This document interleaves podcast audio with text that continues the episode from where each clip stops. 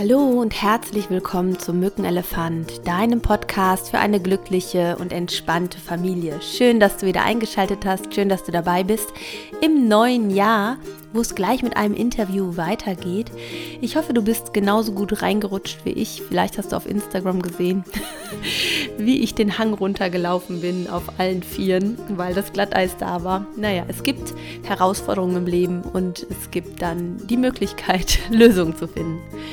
Ja, und ähm, im Interview habe ich die Nadine Bamberger. Das ist eine ganz beeindruckende Frau. Und zwar geht es um das Thema Sternenkinder.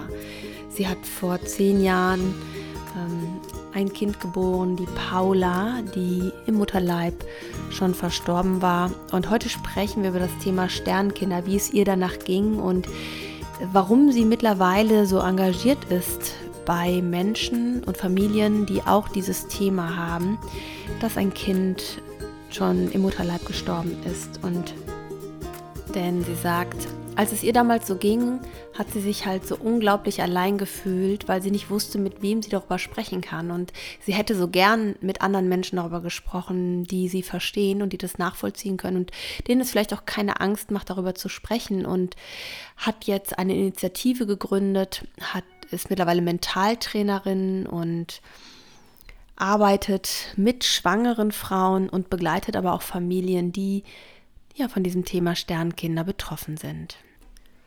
Ich freue mich auch sehr, wenn du die Podcast-Folge weiterempfiehlst an Menschen, die vielleicht betroffen sind oder die Interesse an diesem Thema haben. Und wenn wir uns bei Instagram austauschen zu dem Podcast und was dich vielleicht besonders bewegt hat, ob du ähnliche Erfahrungen gemacht hast. Und nun viel Spaß beim Reinhören. Ja, liebe Nadine, herzlich willkommen. Schön, dass du hier im Podcast bist beim Mückenelefant. Und ich hoffe, du bist gut ins neue Jahr gerutscht. Ja, danke, liebe Simone. Ich freue mich sehr, heute mit dir diesen Podcast aufzunehmen. Und ja, wir sind gerade erst aus dem Skiurlaub zurückgekommen und freue mich sehr, dass ich heute mit dir das hier machen darf. Ja. Vielleicht stellst du dich erstmal persönlich vor, so was macht dich aus, wer bist du privat? Du bist ja auch Mama. Also erzähl mal so ein bisschen von dir, dass die Zuhörer dich kennenlernen. Also ich heiße Nadine Bamberger, bin Mama von drei Kindern und von drei Sternenkindern. Das ist ja auch unser heutiges Thema. Mhm. Und ich bin äh, auch Pädagogin, bin Volksschullehrerin, ähm, habe aber dann ähm, durch meine Geschichte und so weiter, von dem ihr dann mehr hören werdet, mhm. ähm, hat sich da einiges in meinem Leben verändert. Mhm. Und ähm, dadurch bin ich dann zu dem gekommen, dass ich äh, die Ausbildung zur Mentaltrainerin auch gemacht habe und habe mich mit dem jetzt seit fast drei Jahren jetzt selbstständig gemacht und begleite somit ähm, Menschen groß und klein zu verschiedensten Themen und und begleite sie ein Stück auf ihrem Weg. Mhm. Ja, das ist ein bisschen eine Berufung geworden, habe ich auch den Eindruck. Ne? Ja. In Balance heißt eine Seite, ne? Mhm. mhm. Also wieder in Balance zu kommen. Mhm. Das war so der Sinn, warum ich es so genannt habe auch. Wie alt sind deine Kinder jetzt? Die, die, ähm, die, die leben? Meine Tochter, die Lilly, ist zwölf, der ja. Max ist acht und der Julian ist drei. Ah, schön gemischt, ne? Ja. Ja, da hast du ja von allem etwas im Moment. Genau.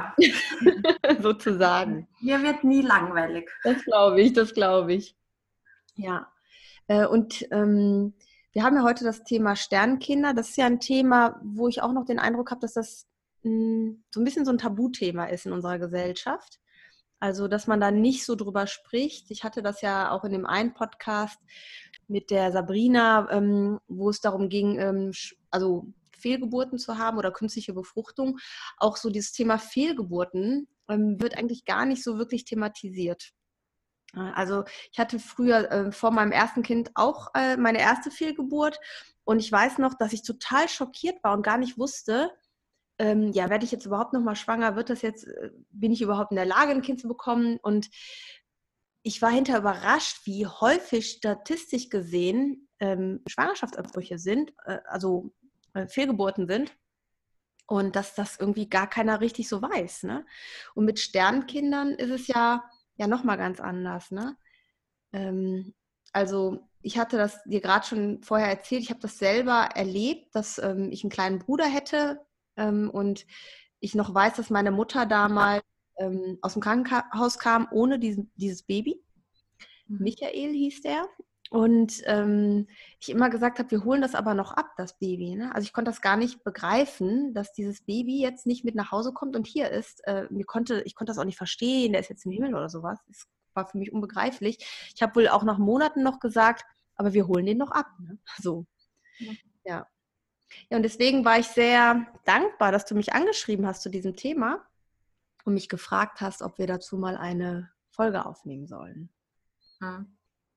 Auch bei mir, also bei uns war das so ähm, mit unserer Paula, das war ist meine zweite Tochter eigentlich, Lilly. Die Lilly, meine erste Tochter, war damals zweieinhalb Jahre alt mhm. und die hat sich damals so gefreut, dass sie eine Schwester kriegt. Mhm. Ich kann mich noch ganz genau erinnern, wie sie auf mich zugelaufen ist und sich gefreut hat, wie wir gewusst haben, dass wir ein zweites Mädchen bekommen. Und das war dann ähm, so, dass alles in der Schwangerschaft gut verlaufen ist und überhaupt keine Anzeichen auf irgendwas waren. Ähm, und ich damals einfach zu einer Routineuntersuchung gefahren bin ins Krankenhaus und aber sehr wohl in der Früh ähm, ein komisches Gefühl hatte. Also ich sage jetzt so auch als Mental- und Intuitionstrainerin, dass meine Intuition mir sehr wohl darauf ähm, mich aufmerksam gemacht hat, darauf, mhm. dass etwas nicht so ganz stimmt. Ja. Und ich bin da beim Frühstück gesessen und so und habe einfach nicht, habe die Paula, so heißt sie, habe sie einfach nicht gespürt, so wie ich sie sonst gespürt habe in der Früh. Mhm. Und ähm, bin dann noch dazu, ich wollte dann damals ähm, nicht mehr alleine fahren, so hochschwanger, weil ich bin da nicht bei uns ins Krankenhaus gefahren, sondern bin da 20 Minuten entfernt mhm.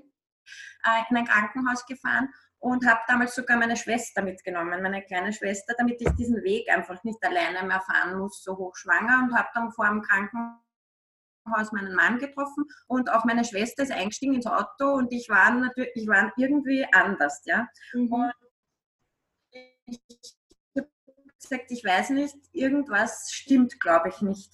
Ich, aber ich habe es nicht ausgesprochen, warum. Und bin dann einfach da äh, ins Krankenhaus gefahren und auch ähm, mein Mann war damals, ich habe mich ein bisschen verspätet gehabt und mein Mann hat schon gewartet vor dem Krankenhaus ähm, und hat dann gesagt, komm und jetzt sind wir zu spät und so weiter. Und ich habe mir nur damals gedacht, das ist jetzt komplett egal. Das mhm. ist jetzt komplett egal. Hauptsache, es ist jetzt alles in Ordnung.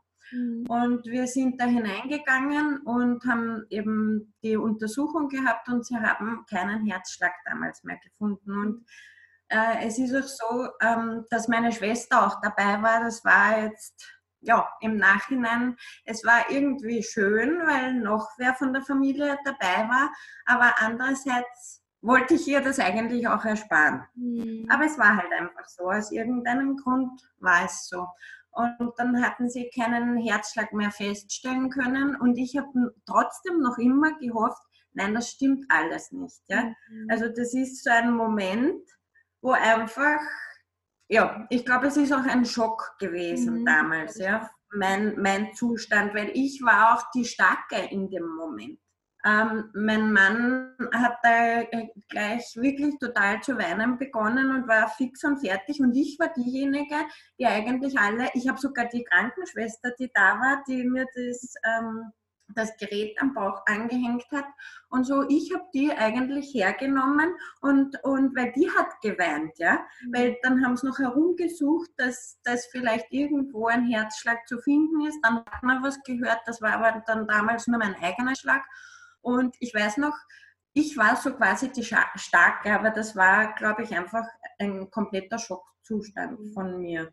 Dass ich gemeint habe, ich muss jetzt die Starke sein und alle anderen trösten. Das ist ja oft so ein Automatismus, in dem man. Ja. Ne? Mhm. Genau, und dann haben sie auch noch einen zweiten Arzt dazu geholt und haben dann auch gemeint, ähm, ich, ich, ich sollte das Kind normal auf die Welt bringen, die Paula, was aber in meinem Fall gar nicht ging dann damals, weil ähm, die Paula hat sich nämlich, das war auch der Grund, warum das Ganze passiert ist, ich hatte so viel Fruchtwasser Und die Paula hatte dadurch so viel Platz, obwohl sie schon so groß war, weil sie war eigentlich fertig und, und so und hat sich einfach, sie ist eine Woche davor, ist sie noch mit dem Kopf nach unten gelegen und hat sich einfach nochmals umgedreht gehabt mhm. und hat sich total in die Nabelschnur verwickelt gehabt, mhm. hat dreimal die Nabelschnur um den Hals gehabt mhm. und hat sich selbst stranguliert. Also sie hat sich selbst eigentlich die, die Sauerstoffzufuhr genommen. Ja? Und ähm, auch im Krankenhaus waren sie, weil der Arzt, der mich äh, die ganze Schwangerschaft auch betreut hat, äh, war ja dann auch dabei. Und der war auch, die waren einfach total baff, ja, dass sowas ähm, so kurz vor der Geburt, weil es war eine Woche vor der Geburt, einfach passieren kann. Ja, das ist echt. Ähm, ja schockierend, ne, erstmal. Mhm. Kann man sich auch gar nicht vorstellen, was das für ein Gefühl sein muss. Man kann, also ich, ich bin ja selber Mama von zwei Kindern. Ich kann mir nur vorstellen, es ist furchtbar, aber ich glaube, wie furchtbar das ist, kann man sich gar nicht vorstellen, ne? Also. Und dann so, wie, wie du auch gesagt hast, dann ähm, äh, dann war mal die, der, der, Kaiserschnitt. Ich hatte dann einen Kaiserschnitt. Sie hatten mir auch Zeit gegeben, um mich zu verabschieden. Mhm. Einfach um die Schwangerschaft so quasi zu beenden, weil das war ja alles nicht geplant und nicht ausgemacht. Ich bin ins Krankenhaus gekommen, mhm. um diese Routineuntersuchung zu haben. Dann haben sie mir äh, das gesagt, was, was passiert ist. Und dann war ich ein paar Stunden in einem Zimmer und habe mich noch so quasi, ja, einfach mit der Situation auseinandersetzen mhm. können und Abschied nehmen, auch von diesem Zustand, schwanger zu sein. Ja? Und dann hatte ich den Kaiserschnitt und dann haben wir uns. Aber ich so glaube, noch, ähm, mhm. ich glaube, dass dieses Abschiednehmen aber auch sehr, sehr wichtig war, oder? Wie hast du das ja. ja, es war zwar nicht einfach und es ist dann, äh, weil das war schon, waren schon zwei, drei Stunden, aber das haben sie mir im Nachhinein dann erklärt, dass sie mir die Zeit gegeben haben dafür. Mhm. Äh, es ist dann schon so ein, ein, Zeitpunkt gewesen, wo ich mir dann gedacht habe, so und jetzt mag ich aber nicht mehr, jetzt will ich das einfach ähm, beenden. Ja? Mhm. Und ich weiß, dass andere Mütter, also bei mir war es ja dann eine Beckenendlage. Weil sie sich nochmal umgedreht hatte. Und deswegen hatte ich dann auch einen Kaiserschnitt, weil mhm. ähm, beim Kaiserschnitt selbst ist sie dann sogar noch quer gelegen. Das heißt, ich hätte sie auf natürlichem Weg gar nicht auf die Welt mhm. gebracht. Und ähm, aber ich weiß bei anderen Müttern, die ich auch schon begleitet habe oder so, dass die Mama da, Mama da ähm, das Kind normal auf normalem Wege mhm. auf die Welt mhm. bringen ja, das weiß ich auch. soll. Und ähm, glaubst du, es ist jetzt eher ein Glück, dass dir das erspart geblieben ist? Oder glaubst du, du hättest das äh, lieber anders gehabt auf natürlichem Wege? Also da muss ich schon sagen, ähm, dass, da bin ich der Meinung, aber das ist nur meine eigene Meinung, dass man das den Müttern sehr wohl überlassen soll, mhm. eigentlich, wie sie die Schwangerschaft beenden wollen. Ja, wie ja sonst auch, ne? Genau. Weil, weil äh, ich finde es, also zu meinem, meinem Fall muss ich sagen, ich hätte die Kraft nicht gehabt, mhm. ähm, das Kind normal auf die Welt zu bringen. Mhm.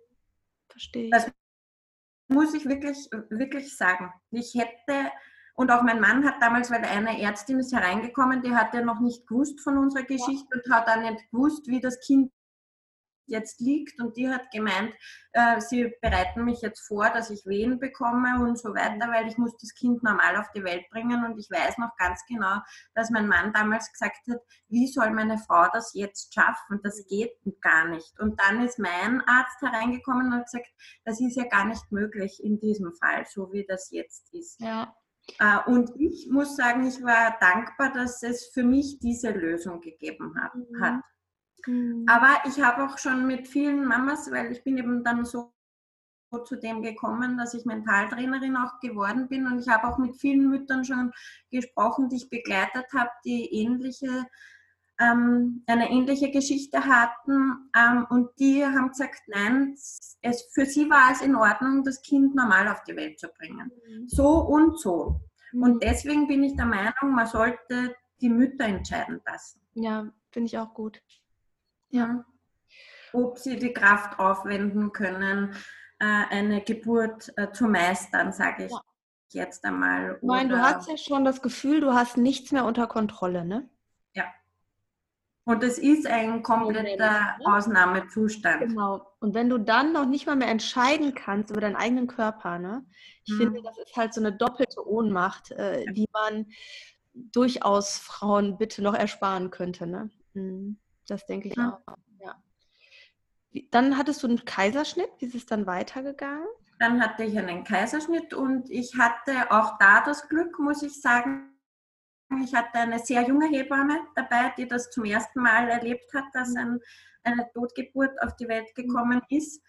Aber diese Hebamme hat das so toll gemacht und das ist auch eine Freundin dann von mir geworden weil ja, uns hat einfach so viel verbunden dann, ja. Mhm. Und die hat das so schön gemacht, die hat das wirklich so gemacht, als ob unsere Paula leben würde, ja. Die hat ähm, das Kind in, also genommen, die Paula hat, sie, hat auch meinen Mann mitgenommen, ähm, sie wurde gebadet, so wie jedes lebende Kind gebadet wird und ähm, meine Mama hat dann auch, wir haben dann auch meine Mama informiert gehabt, die ist dann auch ins Krankenhaus gekommen und da ich ja einen Kaiserschnitt hatte und das ein bisschen gedauert hat, bis ich dann auch im Zimmer wieder war, nach der Operation äh, hat meine Mama dann, also sie war zuerst so eingewickelt und sie haben auch im Zimmer auf mich gewartet, ja, mhm. weil sie haben mich unten schon gefragt, ob ich die Paula sehen möchte und ich habe sofort gesagt, natürlich will ich sie mhm. sehen, ja weil sie war ja komplett fertig, ja. Und eigentlich hat sie ausgeschaut, wie wenn sie, wie wenn sie schlafen würde. Ich glaube, dass das aber auch nochmal ganz wichtig ist, wenn man es sich zumuten kann, also wenn man sich das ähm, zutraut, wirklich ähm, auch diesen visuellen Abschied zu haben. Ne? Also es nochmal zu spüren, nochmal im Arm zu haben. Ich glaube, dass das ähm, sowieso in unserer Gesellschaft dieser Abschied, äh, wenn jemand stirbt, physikalisch stirbt, ähm, dass dieser Abschied irgendwie gar nicht mehr so normal ist, wie es früher war. Ne? Dass man zu Hause erstmal noch gelegen hat, einen Tag und sich alle verabschieden konnte oder drei Tage zum Teil. Ne? Und äh, äh, deswegen finde ich das sehr, sehr gut, wenn man die Möglichkeit hat, da im Krankenhaus sich zu verabschieden. Ne? Hm. Und Sie haben mir auch die Möglichkeit dann gegeben, ich war, glaube ich, drei Tage oder vier Tage dann noch im Krankenhaus, sie jederzeit ähm, zu sehen, wenn ich sie mhm. sehen wollte. Und das muss ich schon sagen, dass ich das schon sehr wohl in Anspruch genommen habe. Mhm. Ja. Und auch, ähm, auch meine äh, andere Schwester und meine Schwiegermutter und so sind dann auch gekommen. Und also wir haben eigentlich unsere Familie denen, die es wollten, allen die Möglichkeit gegeben, sich zu verabschieden. Mhm. Und wir haben dann auch ähm, so einen Segen hat sie dann noch bekommen, ähm, wo jemand äh, gekommen ist, ein Pfarrer oder so ist da gekommen, wo wir richtig so ein ähm, Abschiedsritual miteinander gemacht mhm. haben. Und ähm, eine Schwester war auch ganz toll, die hat mir dann ein Buch gebracht dass ich dann auch begonnen habe zu lesen und da ist, sind auch so Rituale drinnen gestanden für, für äh, Sternenkindeltern, die die machen können. Und da hat mir eines ganz gut gefallen und zwar, ich habe ähm, der Paula einen Brief geschrieben. Mhm. Schön. So gleich im Krankenhaus und diesen Brief habe ich ihr auch dann mitgegeben. Und auch beim Begräbnis wurde dieser Brief dann nochmals vorgelesen. Mhm, schön indem ich mich auch bedankt habe für die Zeit, die wir miteinander hatten. Hm. Ja, man merkt, das ist ja bis heute noch total emotional, wie ich dich anschaue. Dann kommen mir direkt auch schon die Tränen. Ja. Oh, das ist ähm, ja ist schon irgendwo bis heute irgendwie ein Teil, der fehlt anscheinend auch, ne? Mhm. Mhm. Und ich bin auch der Meinung, ähm, das ist auch mir so wichtig, dass gerade sowas, wie wir jetzt miteinander reden, ähm, dass man das auch mit Freunden machen kann oder mit Familie oder so, ja. Und deswegen bin ich gar nicht der Meinung, dass man über seine Sternenkinder nicht sprechen soll. sondern ich bin der Meinung, wenn einem danach ist, dann soll man ganz egal mit wem drüber reden dürfen. Mhm. Weil es ist trotzdem gehört, gehören die Sternenkinder zu unserer Lebensgeschichte. Mhm. Ja. Das ist so ein ganz großer Wunsch von mir und das gebe ich auch immer meinen äh, Sternenkind-Eltern, die ich begleitet, ähm, mit, ähm, dass sie sich Leute suchen sollen oder besonders Familienangehörige, die darüber reden wollen und, und auch Freunde, dass sie diese Zeit auch nutzen. Und wir haben zum Beispiel auch ein, unseren Paula-Tag.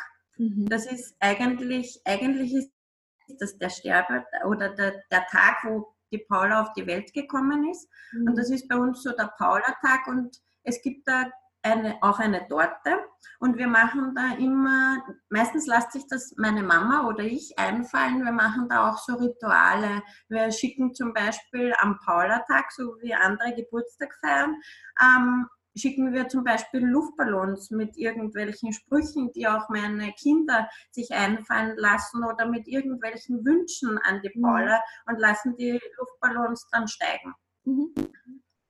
Und diese Idee gebe ich auch gerne eben den Eltern weiter, die ich begleite, dass sie ähm, so einen Tag, je nachdem wie das Kind heißt, ähm, machen, wenn ihnen, das, wenn, wenn ihnen das gefällt. Ja, ich glaube, das ist ganz, ganz wichtig. Ähm, in den 70ern war das ja damals alles noch ein bisschen anders. Ich weiß mhm. zum Beispiel, dass mein Bruder irgendwo mit beigesetzt worden ist und heute weiß kein Mensch mehr, wo der beerdigt worden ist. Der wird halt irgendwo beerdigt. Ne? Mhm. Ich glaube, dass das hm, schon irgendwo, also es war damals gut gemeint. Ich glaube, es ging darum, dass meine Mutter aus dieser Depression wieder rauskommt einfach. Ne? Aber ich glaube, es ist halt genau das Gegenteil. Äh, man hält das erstmal da, weil man sich halt nicht verabschieden kann, weil man nicht äh, einen Ort hat, wo man hingehen kann. Ich meine, das, da hat ja auch jeder eine andere Einstellung zu, aber ich glaube, dass es ihr gut getan hätte, die Möglichkeit mhm. zu haben, irgendwo hingehen zu können eine Weile. Ne?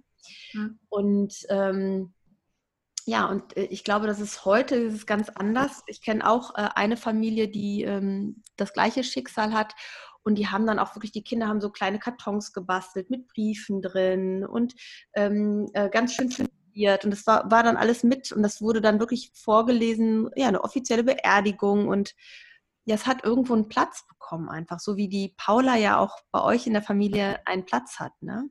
Mhm. Und äh, ich weiß noch, dass ich bis ins Erwachsenenalter, also ich im Jugendalter, habe ich irgendwann erfahren, dass ich einen verstorbenen Bruder habe. Das wusste ich ganz viele Jahre gar nicht mehr. Ne? Also irgendwann, ich war ja klein, drei Jahre, irgendwann habe ich es dann wohl vergessen, wusste es nicht mehr. Ne? Und das ist schon, fand ich schon komisch, als ich das dann wieder erfahren habe. Ähm, ja. Mhm. Also ich bin ja dann aus dem Krankenhaus entlassen worden und leider war es damals so, dass uns, ja, wir sind aus dem Krankenhaus gegangen gegangen und dann hätte wieder der Alltag einkehren sollen. Nur bei mir hat das auch nicht so ganz funktioniert. Mhm. Ich habe mir dann selber eine Psychologin gesucht. Sehr gut. Mhm. Äh, und war dann eineinhalb Jahre eigentlich bei ihr. Mhm. Am Anfang alle 14 Tage und dann einmal im Monat, weil ich bin äh, acht Monate darauf ähm, dann mit unserem Max schwanger schwanger geworden und ähm, das war mir ganz wichtig, auch in der Schwangerschaft mit dem Max, ähm, jemanden zu haben, mit dem ich reden habe können. Mhm. Und ähm, was ich sagen wollte, ist, dass diese Psychologin hat uns auch natürlich erklärt, wie wir mit unserer Lilly umgehen mhm. können. Mhm. Ähm, und, und auch, dass es wichtig ist, auch wenn dann wieder ein Kind kommt, dass wir auch da im eigentlich immer wieder die Paula schon erwähnen und auch dem Kind, das nachher kommt, mhm. erklären, dass da noch eine Schwester gewesen ist. Mhm. mhm. Weil ähm, sie sehr wohl in, ihr, in ihren ja, in ihrer einfach mitbekommen hat, dass Leute oft mit Problemen zu ihr kommen und wissen gar nicht, woher irgendwelche Ängste oder Probleme oder Verlustängste zum Beispiel mhm. auftauchen und man kommt dann drauf, ähm, dass da oft ein Geschwisterchen gewesen wäre mhm. oder ein Zwilling zum Beispiel gewesen mhm. wäre, der, der eben gestorben ist mhm. und aber die Familie nicht darüber gesprochen hat. Und das Kind aber sehr wohl das mitbekommen hat. Mhm. Ja. Ja. Und dass es wichtig ist, auch mit unserer Lilly darüber zu reden und auch ihr zu erklären, was da jetzt passiert ist. Mhm. Ja. Es war ja auch dann so, dass die Lilly mit ihren zweieinhalb Jahren, wie ich nach Hause gekommen bin, ähm, sehr wohl auch so wie du gesagt hast, gefragt hast, wo ist jetzt meine Schwester und so weiter. Und mhm. sie hat dann immer ihre Puppe mir gegeben. Mhm. Und ich also das war damals auch wirklich total schwer für mich, aber sie hat mir als Mama so quasi ihre Puppe geborgt, damit ein Baby da ist. Und ich sollte die wickeln und mit dem Wagen fahren und so weiter und so fort, weil wir haben sie ja, sehr wohl habe ich sie mit Büchern, mit äh, irgendwelchen Bilderbüchern oder so darauf vorbereitet, dass jetzt ein Geschwisterchen mhm. kommt. Und dann war aber dieses Geschwisterchen nicht da. Ja. Ja. Also da kommen durch sowas Situationen auf einem zu, mit dem muss man selber erst mhm. umgehen lernen. Mhm. Und ich finde es halt ganz wichtig, dass man sich da jemanden und auch, dass man gar nicht Angst hat davor, sich einfach Hilfe zu holen. Ja, das sehe ich genauso. Mhm. Das ist ja zum Glück alles schon etwas besser als vor 30, 40 Jahren, ne, dass man sich Hilfe holt. Aber es ist nach wie vor oft noch so, dass die Leute eine Hemmung haben, auch bei traumatischen Geburten oder sowas, ne? sich danach Unterstützung zu holen und das aufzuarbeiten. Ich denke gerade, ähm, eine Kollegin von mir, die auch mit Hypnose arbeitet, äh, die hatte mit einer Frau gearbeitet, die äh, sich die künstliche Befruchtung hatte und das klappte aber nicht. Und sie hat jetzt noch einen Termin. Mhm. Dann hat sie in der Hypnose mit ihr gearbeitet und ähm, da kam dann halt raus, dass sie auch ein Sternkind gebären musste selber und dann dieses Baby im Arm hatte und ähm, ja, das war für sie so traumatisch, das konnte sie gar nicht verarbeiten. Das haben sie dann in der Hypnose halt bearbeitet und haben so in der inneren Vorstellung, du bist ja Mentaltrainerin, alles, was wir ja wahrnehmen, ist ja in unserer Wirklichkeit, in unseren Gedanken, in unserer Innenwelt schon erzeugt. Nicht, was da draußen passiert, sondern wie wir die Dinge bewerten, wahrnehmen, verarbeiten, ist ja das, wie unsere eigene persönliche Wirklichkeit ist. Und in dieser Hypnosesitzung haben sie es gemacht, dass das Baby dann ganz rosig war und ähm, ja, wie, wie du gerade so schön sagst, wie lebendig war, es wurde auch gebadet, wie lebendig, und das auch so gemacht haben und dann äh, in den Himmel ja, verabschiedet haben, wirklich, dieses Abschutzritual innerlich gemacht haben. Also das kann man ja auch viel später noch machen, wenn das mal aus irgendwelchen Gründen in dieser Situation nicht ging. Und äh, ja, und ein paar Wochen später rief sie an, dass halt dieser letzte Termin mit der künstlichen Befruchtung geklappt hat. Ne? Mhm. Und ich glaube, das ist halt ganz wichtig, immer für sich selber zu schauen, wie kann ich gut für mich sorgen, dass es mir wieder mit dem, was ich erlebt habe, gut geht. Ne?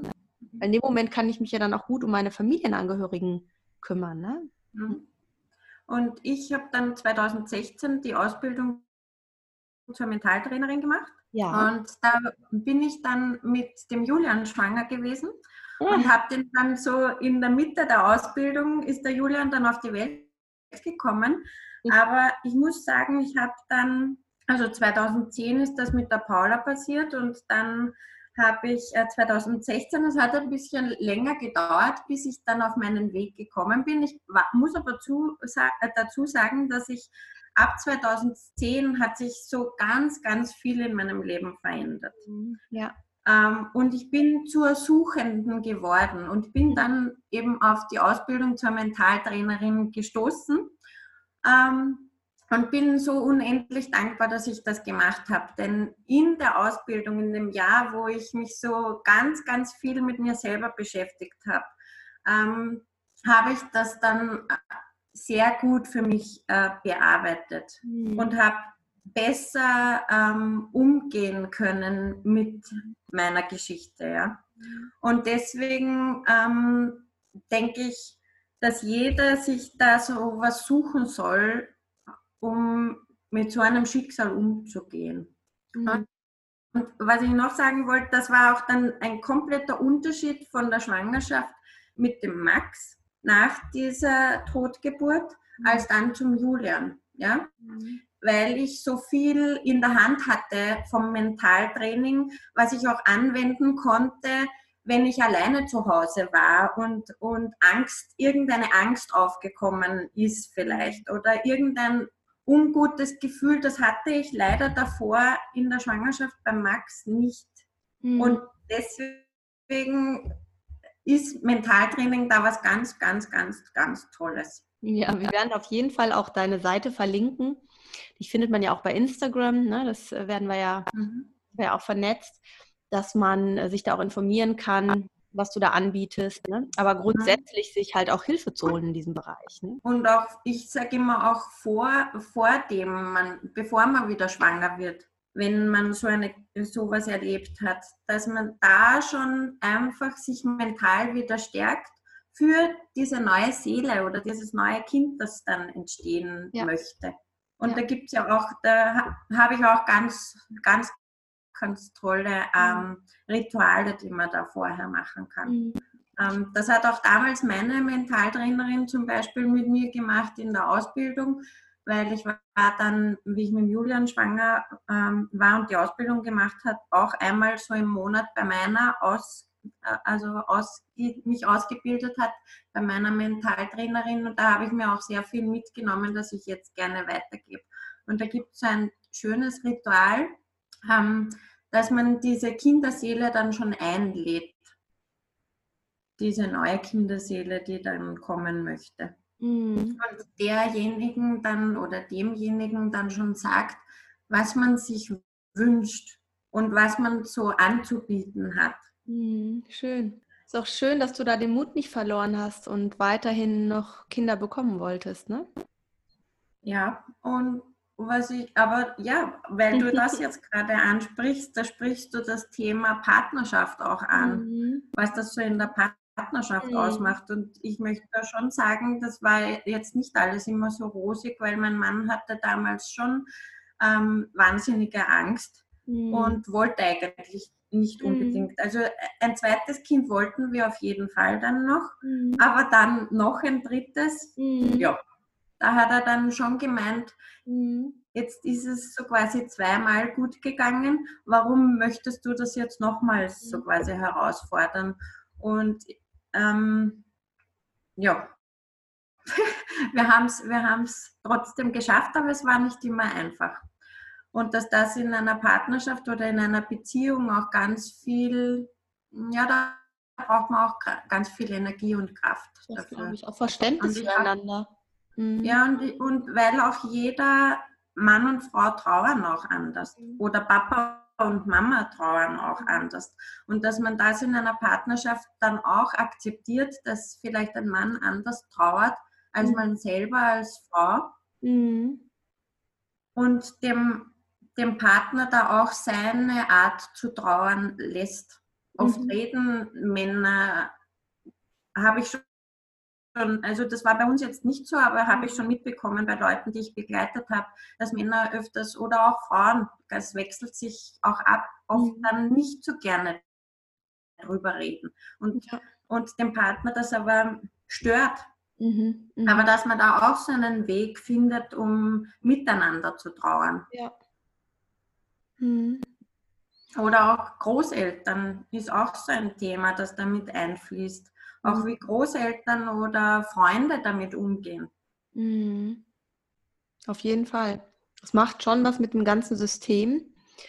Und ähm, ich glaube, dass viele auch gar nicht wissen, wie sie jetzt erstmal reagieren sollen, mhm. was sie sagen sollen und was sie nicht sagen sollen, ob sie es ansprechen sollen oder nicht. Ähm, mhm. Ich glaube, da ist es schon ganz gut, wenn von den Eltern gesagt werden kann, wir möchten darüber reden oder wir möchten nicht darüber reden oder wir freuen uns, wenn ihr was sagt oder wir haben, wir sind selber unsicher, wissen auch nicht, was das Richtige ist. Also irgendwie, ähm, dabei ist man ja eigentlich in der Lage, wo man selber ähm, ja so sehr schwach ist gerade, ne? Aber ich glaube, das Umfeld fühlt sich genauso ohnmächtig häufig und weiß dann gar nicht, wie es damit umgehen soll, ne? Mhm. Und dann kann halt auch manchmal so eine Abkapselung entstehen, was dann aber meistens ähm, ja mehr Einsamkeit erzeugt, ne? Also ja.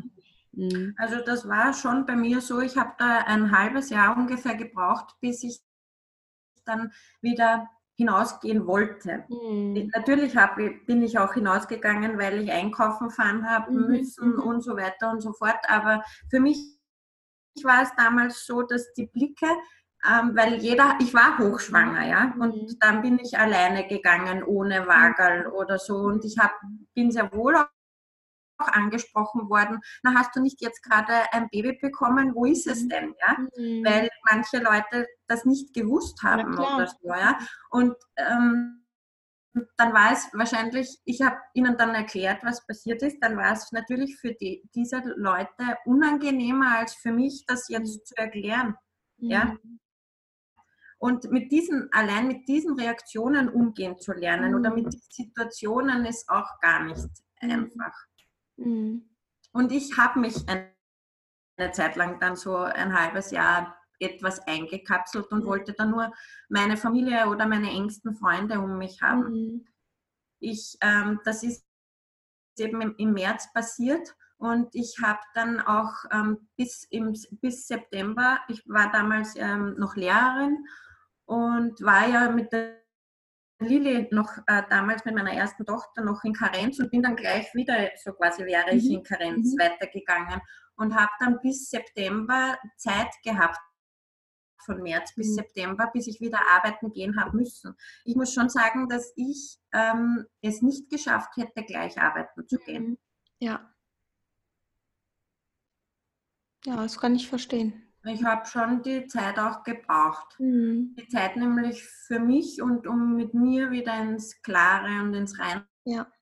zu kommen und das ein bisschen zu verarbeiten. Das finde ich auch schön, dass du das sagst, dass man auch nochmal einfach sich selber die Zeit nimmt, wenn sowas passiert und nicht meint, man muss jetzt direkt funktionieren und alles muss normal weiterlaufen, sondern dass es in Ordnung ist, dass ich mich ähm, da auf mich konzentriere und alles andere erstmal vernachlässige. Ne? Mhm. Was geht halt. Ne? Mhm. Hast du denn noch äh, ähm, ja irgendwie so ein paar schöne letzte Worte, die du Menschen mitgeben kannst, denen sowas passiert ist, so irgendwas, was dich so gestärkt hat. Und ähm, ich hatte so bei deiner Homepage, also nicht auf der Homepage, auf deinem Instagram-Account hatte ich so ein schönes Zitat auch zum Beispiel: Die Liebe zu uns selbst ist die Brücke zum Glück. Mhm. Und ähm, das, das hat mich, äh, fand ich sehr, sehr schön, deswegen hatte ich mir das gerade rausgeschrieben nochmal. Weil ich mhm. glaube, da hängen halt auch immer ganz viele Schuldgefühle mit zusammen und ähm, ja, Vorwürfe, die man sich macht, auch wenn es gar kein, es geht ja gar nicht um Schuld, das wissen wir ja beide und trotzdem äh, entstehen halt diese Gefühle. Und das macht ja auch was mit dem Selbstbild, das man hat. Ne? Und ich glaube, dass es ganz, ganz wichtig ist, diese Verbindung zu sich und auch die Liebe zu sich äh, ja aufrechtzuerhalten oder wieder aufzubauen oder überhaupt erstmal herzustellen dass man genug ist, so wie man ist und ähm, dass dieses Baby auch genug war, wie es war und dass man das jetzt, man weiß nicht, warum das so war oder ist, warum es so sein sollte, ne? aber wieder, ähm, ja, um wieder glücklich zu sein, auch wieder sich selbst zu verzeihen. Ne? Mhm. Und für mich war es auch so ein Punkt, meine Freude wieder zu finden. Ja. Meine Freude und meine Leichtigkeit mhm. wieder zu finden. Ja, total. Mhm. Und ich bin der Meinung, dass man sich aber da auch keinen Stress machen mhm. soll, sondern man soll äh, sich schon die Zeit gönnen, die man dafür braucht, um, um es wieder zu finden. Ja. Und es hat auch bei mir längere Zeit gedauert, ja. Mhm. Aber ja, sich einfach dem, der Trauerphase auch einfach hinzugeben, so wie es ist. Und wenn Tränen kommen wollen, dann dürfen diese Tränen kommen. Mhm ja, und sie auch nicht unterdrücken müssen oder so. Mhm. Und aber auch, weil ich hatte äh, damals immer so das Gefühl, überhaupt wenn ich irgendwo unterwegs war, ich kann ja nicht oder darf ja nicht lachen, weil mir ist das ja gerade passiert oder irgendwie mhm. so. Mhm.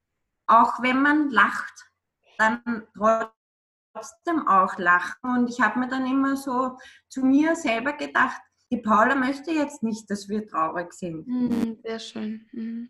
Sondern sie möchte gerne, sie hat sich diesen Weg so ausgesucht. So sage ich das jetzt immer. Mhm.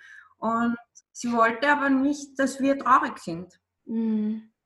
Denn, denn, aus irgendeinem Grund hat sie sich den Weg so ausgesucht und ich sehe das auch jetzt so, ähm, dass ich dadurch diesen Weg gefunden habe andere Leute zu begleiten ja. auf ihrem Weg. Und ich ja. bin so, ich bin davon überzeugt, dass das einfach mein, mein Lebensweg so ist, dass es so gekommen ist und dass ich meinen, es ist ein richtiger Herzenswunsch für mich geworden, dass ich ähm, dieses Verständnis einfach weitergeben darf. Mhm. So wie wir es heute machen und wie ich es auch mhm.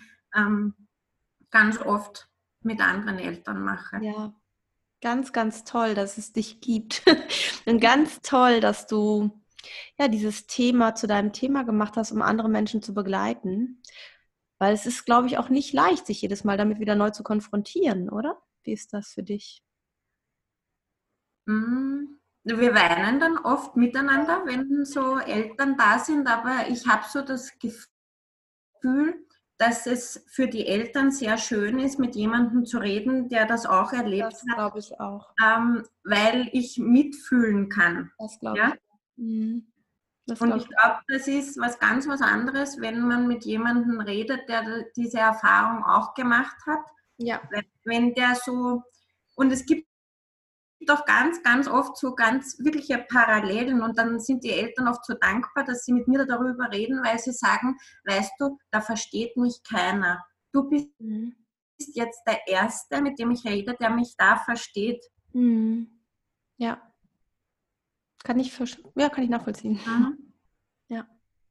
Hast du denn noch was Mutmachendes für Eltern, die ja das vielleicht selbst betrifft, denen das widerfahren ist? So, wenn du so zurückschaust auf die Jahre jetzt danach, du hast jetzt schon auch einige Jahre dazwischen, hast du irgendwas, ja, vielleicht, wenn, vielleicht hören auch Eltern zu, die das erst vor kurzem, ähm, denen das erst vor kurzem passiert ist, ne? Dass unsere Sternenkinder einfach immer in unseren Herzen bleiben und dass ähm, dass sie den Mut haben sollen, über sie zu sprechen, wenn ihnen danach ist. Mhm. Schön. Weil sie gehören zu unserer Geschichte. Ja, vielen, vielen, vielen Dank, liebe Nadine, dass du deine Geschichte mit uns geteilt hast und für deine wertvolle Arbeit. Ähm, wir werden deine Homepage auf jeden Fall verlinken. Wir werden auch deinen Instagram-Account verlinken natürlich dass man dich findet, dass man, wenn man vielleicht selber betroffen ist oder Menschen kennt, die betroffen sind, Kontakt zu dir aufnehmen kann, dass ihr in den Austausch gehen könnt. Und dass du weiterhin sehr viel Kraft diesen Eltern gibst und auch selber Kraft daraus ziehst für dich und deine Familie. Dankeschön. Ja, ich danke dir. Tschüss. Baba. Ja, das war das Thema mit Nadine Bamberger Sternenkinder. Und ich bin sehr gespannt, wie dir das Interview gefallen hat, welche Parallelen du vielleicht erkannt hast, was du besonders wertvoll fandst an dem Interview. Und würde mich sehr freuen, wenn du uns eine 5-Sterne-Bewertung hinterlässt, wenn dir das Interview gefallen hat, auf iTunes oder wenn wir uns austauschen bei Instagram zu den Themen. Und ja, ich freue mich von dir zu lesen und zu hören. Und bis dahin denke mal daran, du bist genau richtig so, wie du bist für dein Kind. Und dein Kind ist genau richtig so, wie es ist. Und ihr seid immer verbunden, im Herzen verbunden, egal wo ihr gerade seid. Fühl dich umarmt. Tschüss, deine Simone.